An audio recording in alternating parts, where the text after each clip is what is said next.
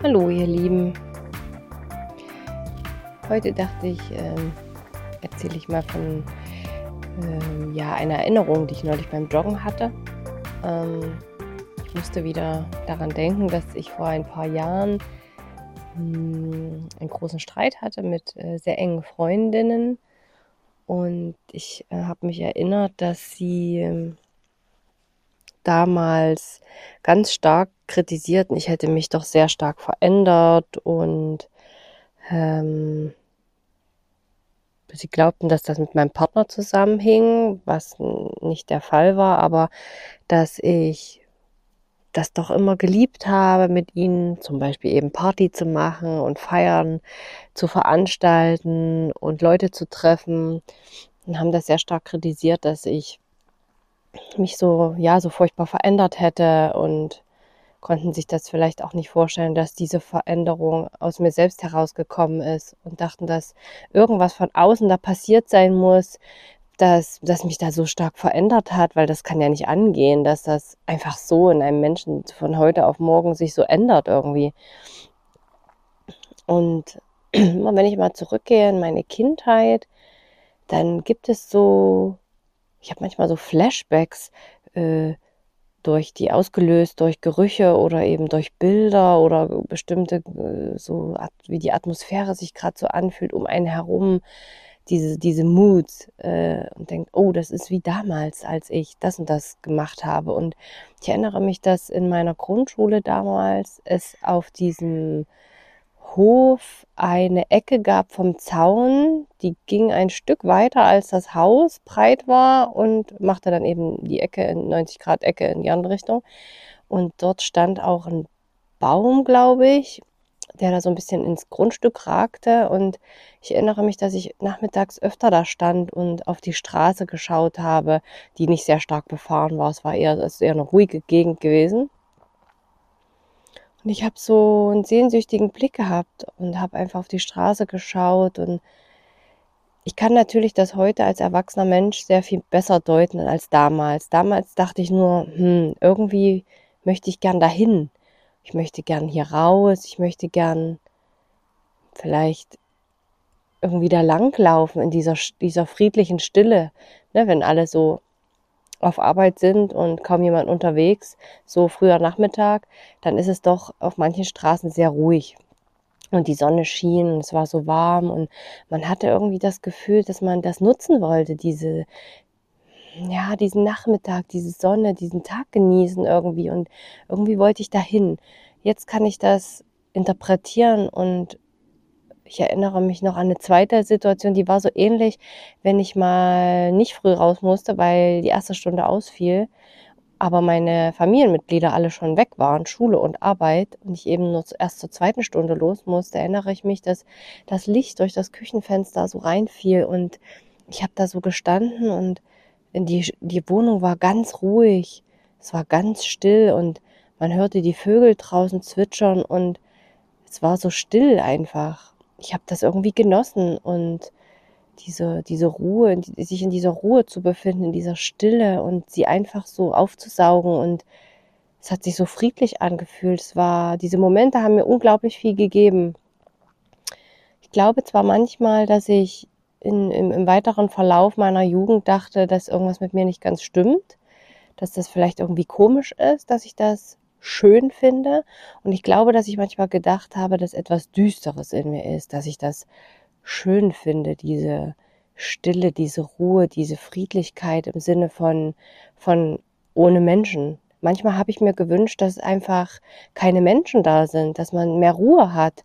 Und deswegen habe ich gedacht, dass das nicht normal ist oder vielleicht sowas wie asozial und nicht empathisch mm, und dass da was Düsteres in mir ist. Und jetzt weiß ich eigentlich, dass es nicht so gewesen ist. Ich, ich äh, jetzt, wo ich mh, mm, selbst durch viele Veränderungen gegangen bin und den Zugang zu mir wiedergefunden habe durch verschiedene Krisen in meinem Leben, merke ich erst, dass mein Körper schon immer recht hatte und mir schon immer das Richtige gesagt hat, die richtigen Hinweise gegeben hat, sich schon immer in den richtigen Situationen wohl oder nicht wohl gefühlt hat und dass ich das als Kind offensichtlich auch schon wusste. Mir war schon immer klar, dass diese Ruhe was Schönes ist, dass man die braucht, dass ich die brauche, dass diese Stille und diese Friedlichkeit etwas ist, was einen ganz viel gibt, das, was einen, einen ganz viel bereichert und bin irgendwie stolz auf mich, dass ich das so empfunden habe, schon als Kind, schon als, als Sechsjährige, Siebenjährige, Zehnjährige, Vierzehnjährige. Aber es ist schon erstaunlich, dass man da nicht drauf hört, ja.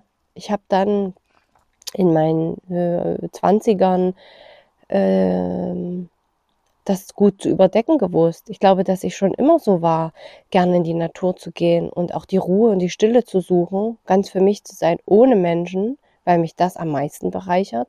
Ich habe dann viele Gedanken und Selbstgespräche mit mir und das bereichert mich sehr stark. Äh, ich glaube, dass das schon immer so war und dass meine Freundinnen damals das nie wahrgenommen haben. Vielleicht auch, weil ich das nie gezeigt habe, weil ich viel im Außen war und dachte, ich muss halt gucken, wie das Außen auf mich wirkt. Wie wirke ich? Ist das alles in Ordnung so? Bin ich schön genug? Bin ich gut genug? Und war halt einfach mehr am Außen. Und deswegen hat man das so nie mitbekommen. Aber der Punkt ist eigentlich der, dass gerade in der Schule oder überhaupt natürlich in unserer Gesellschaft, wenn man den Kindern ständig sagt, was sie zu tun und zu lassen haben, schon kleine Kinder lässt man ja nicht wirklich frei spielen, sondern man leitet sie an, mach doch dies, mach doch das, komm, ich zeig dir das mal. Ähm, dann natürlich tausend Termine hat, vor allem wenn das Kind in Fremdbetreuung ist und dann in die Schule gehen muss, muss das Kind sich ja immer einfügen in den Alltag, den ein Erwachsener sich ausgedacht hat. Und es kann fast nie einfach nur sein und sich dem Tag so hingeben und schauen, was kommt und dem, dem Gefühl im Bauch nachgehen. Man hat so ein, man denkt dann vielleicht, mir ist jetzt gerade nachspielen mit Puppen oder eben, ich würde gern was lesen oder eben rausgehen, einfach auf deinen eigenen Bauch hören. Was, was fühle ich denn da? Wonach ist mir denn gerade? Was würde mich denn gerade brennend interessieren? Und dem nachgehen. Einfach aus intrinsischer Motivation heraus. Und das dann machen, ohne Störung, ohne Gegänge, ohne dass man ständig belatschert wird mit irgendeinem Mist und irgendeiner Anleitung und Reingequatsche und Empfehlungen. Und ich glaube, dass die Kinder relativ früh den Zugang dadurch zu sich selbst verlieren, den sie eigentlich haben, wenn sie auf die Welt kommen. Man ist schon eigentlich irgendwie perfekt und vollkommen und liebt sich und denkt, was ist man, dass man etwas wert ist. Und dann stellt man immer nur wieder fest, dass irgendwas an einem nicht richtig ist.